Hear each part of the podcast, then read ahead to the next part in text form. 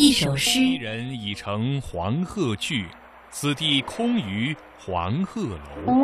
一个传说。据说以前在这个山上有一位姓辛的人，黄鹤楼因先德们的传说典故，从魏晋南北朝的时候流传下来。一段历史。最早的黄鹤楼呢是建于三国时期吴黄晚年，公元二二三年。欲穷千里目，更上一层楼。魅力中国，今日我们登高远望黄鹤楼。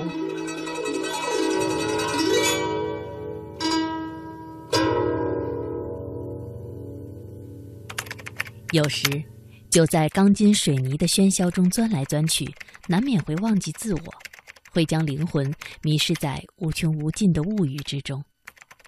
或许夜深人静时，在我们的心底会有声音在问。你究竟要走去哪里？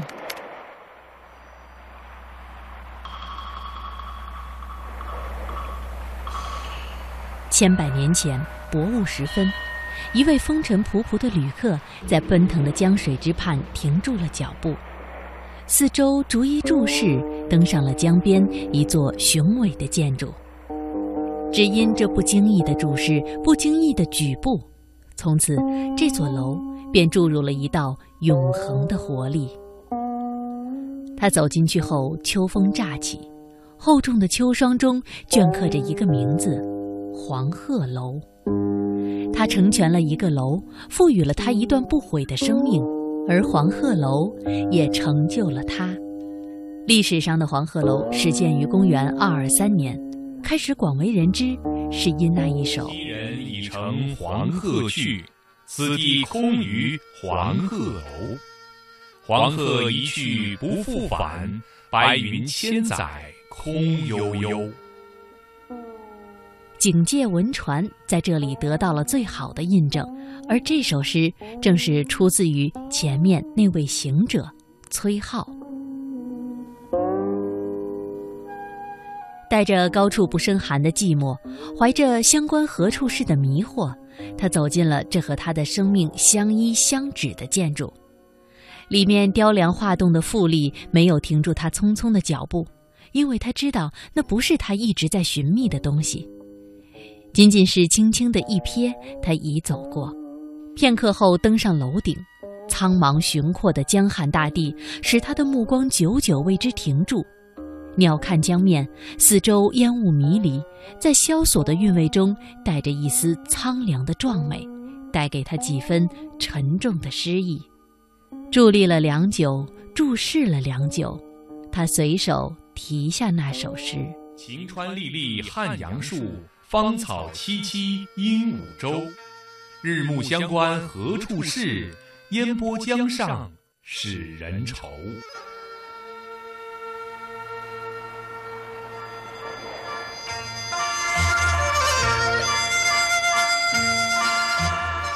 千两百多年前，唐代大诗人李白从他的家乡四川乘舟沿长江东行，抵达三楚重镇汉口，登临长江南岸的黄鹤楼。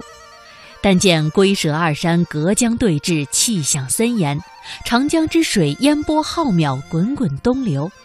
李白胸中诗情激荡，正欲借酒高歌，忽然眼前一亮。就看见雕梁画壁之上，崔颢题的那一首诗：“昔人已乘黄鹤去，此地空余黄鹤楼。”李白一见此诗，即刻拍案叫绝。他苦苦思索了半天，也想不出比崔颢的这首《黄鹤楼》更好的诗句，于是只留下了一首打油诗：“一拳捣碎黄鹤楼，一脚踢翻鹦鹉洲。”眼前有景道不得，崔颢题诗在上头。而此后呢，李白还曾经根据崔颢的这首《黄鹤楼》写了另外一首：“凤凰台上凤凰游，凤去台空江自流。吴宫花草埋幽径，晋代衣冠成古丘。三山半落青天外，二水中分白鹭洲。总为浮云能蔽日。”长安不见使人愁。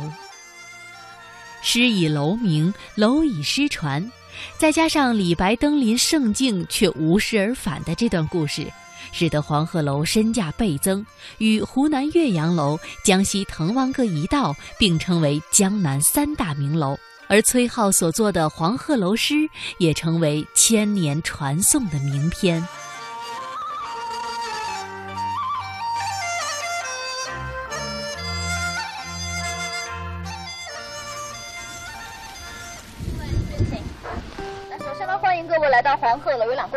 我是黄鹤楼景区讲解员，我是周。黄鹤楼呢是全国首批五 A 级旅游景区，占地面积有四十一点七公顷，它是由大大小小六。千年之后，黄鹤楼经历了数建数毁，依然伫立在长江边。昔日黄鹤楼有天下绝景之称，而今日黄鹤楼则更加的雄伟壮丽。不变的，则是它依然吸引着无数人来此一聚。最早的黄鹤楼呢，是建于三国时期吴黄五二年（公元二二三年），是由当时的吴主孙权为了军事利益所建的一所军事瞭望台。迄今为止，已经有一千七百八十多年的历史了。但是黄鹤楼是多灾多难的，它每一个朝代都有焚毁与重建，多达二十多次，仅清代就七毁七建。最后的一座黄鹤楼是毁于清代一八八四年一场大火，距离现在这个楼重建中间隔了一百年的时间，所有“黄鹤百年归”的说法。武汉也是因此有了“白云黄鹤之乡”的美称。那我们右手边这座楼阁呢，就是黄鹤楼的主楼了。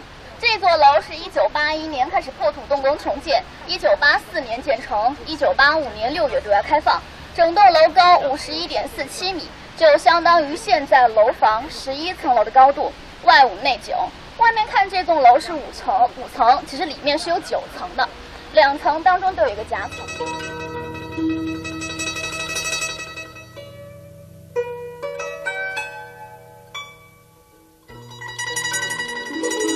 周城西南隅有黄鹤楼者，途经云：“废尾登仙，常驾黄鹤返西于此，遂以名楼。”是列神仙之传。寄存数亿之志，观其耸构巍峨，高标宠从，上依河汉，下临江流，重瞻驿馆四达狭场，坐窥景异，俯拍云烟，亦今无行胜之最也。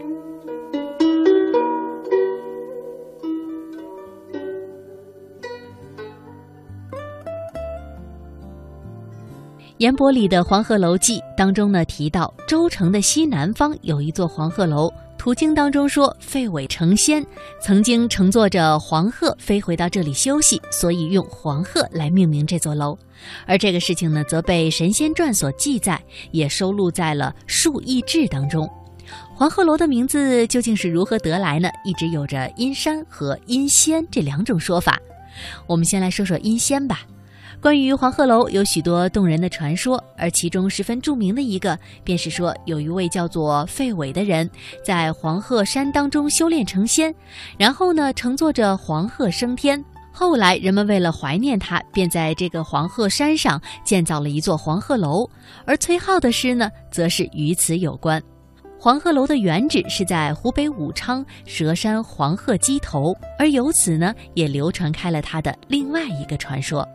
那，还有一个美丽的传说。据说以前在这个山上有一位姓辛的人啊，他开了一个酒楼，卖酒为生。有一天呢，一位衣衫非常破烂的老道上前向他讨酒，一讨就讨了一年。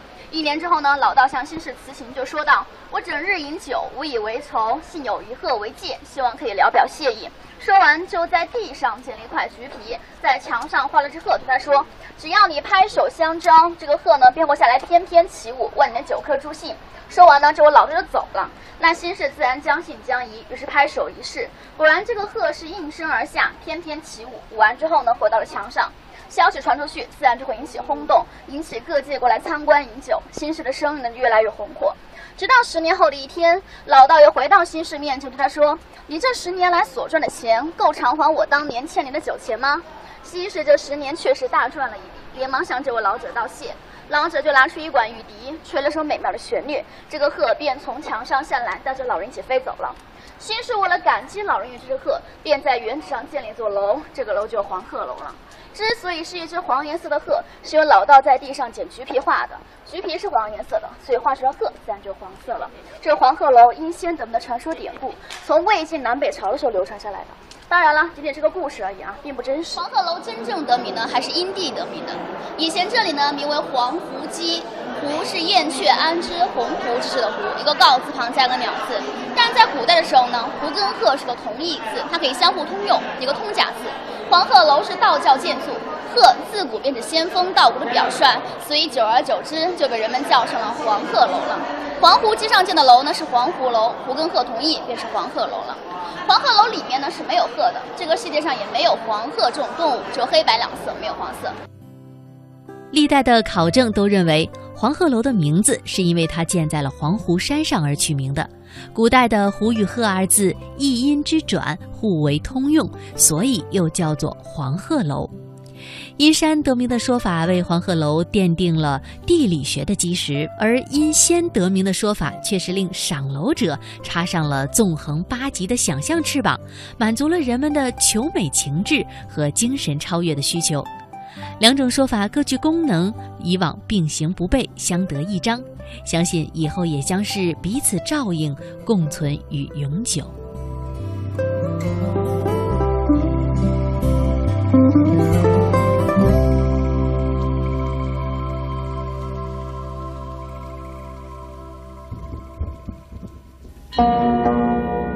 首诗：人已乘黄鹤去，此地空余。黄鹤楼，一个传说。据说以前在这个山上有一位姓辛的人。黄鹤楼因先德们的传说典故，从魏晋南北朝的时候流传下来。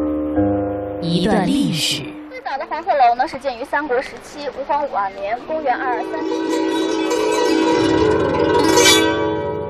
欲穷千里目，更上一层楼。魅力中国，今日我们登高远望。黄鹤楼。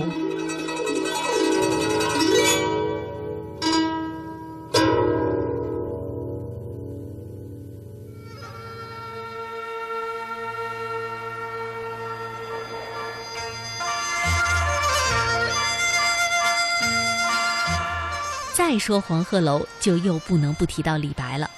他上一次登黄鹤楼，见到了崔颢的诗《无功而返》。但是黄鹤楼的情节算是在心里埋下了。李白天纵奇才，总不能在黄鹤楼的这个问题上始终被崔颢压着一头吧？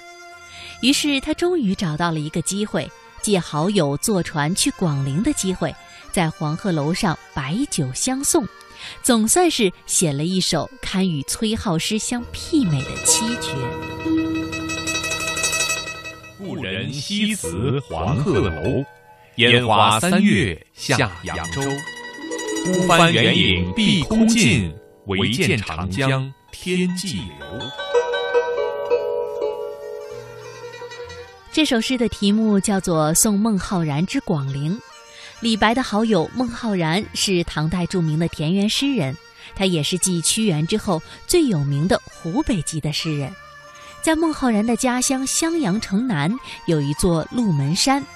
那个地方距离三国时诸葛亮的草庐不远，历代的高人隐士多出没其间。孟浩然四十岁之间就隐居在这里，写下了不少山水田园的诗歌，而其中呢有一首《过故人庄》，千百年来有口皆碑。故人具鸡黍，邀我至田家。绿树村边合，青山郭外斜。开轩面场圃，把酒话桑麻。待到重阳日，还来就菊花。孟浩然本是闲云野鹤，隐居的生活对于他来说最合适不过了。可是，在四十岁那一年，他经不住好友王维的撺掇，跑到长安想去做个官儿。大家费了不少的力气，终于让当时的皇帝唐玄宗答应见他一面。好不容易进了皇宫，孟浩然呀又觉得挺没劲的。唐玄宗请他赋诗，他愣头愣脑地说了一句：“不才明主气，多病故人疏。”这简直就是打了皇帝的脸，说他不重视人才。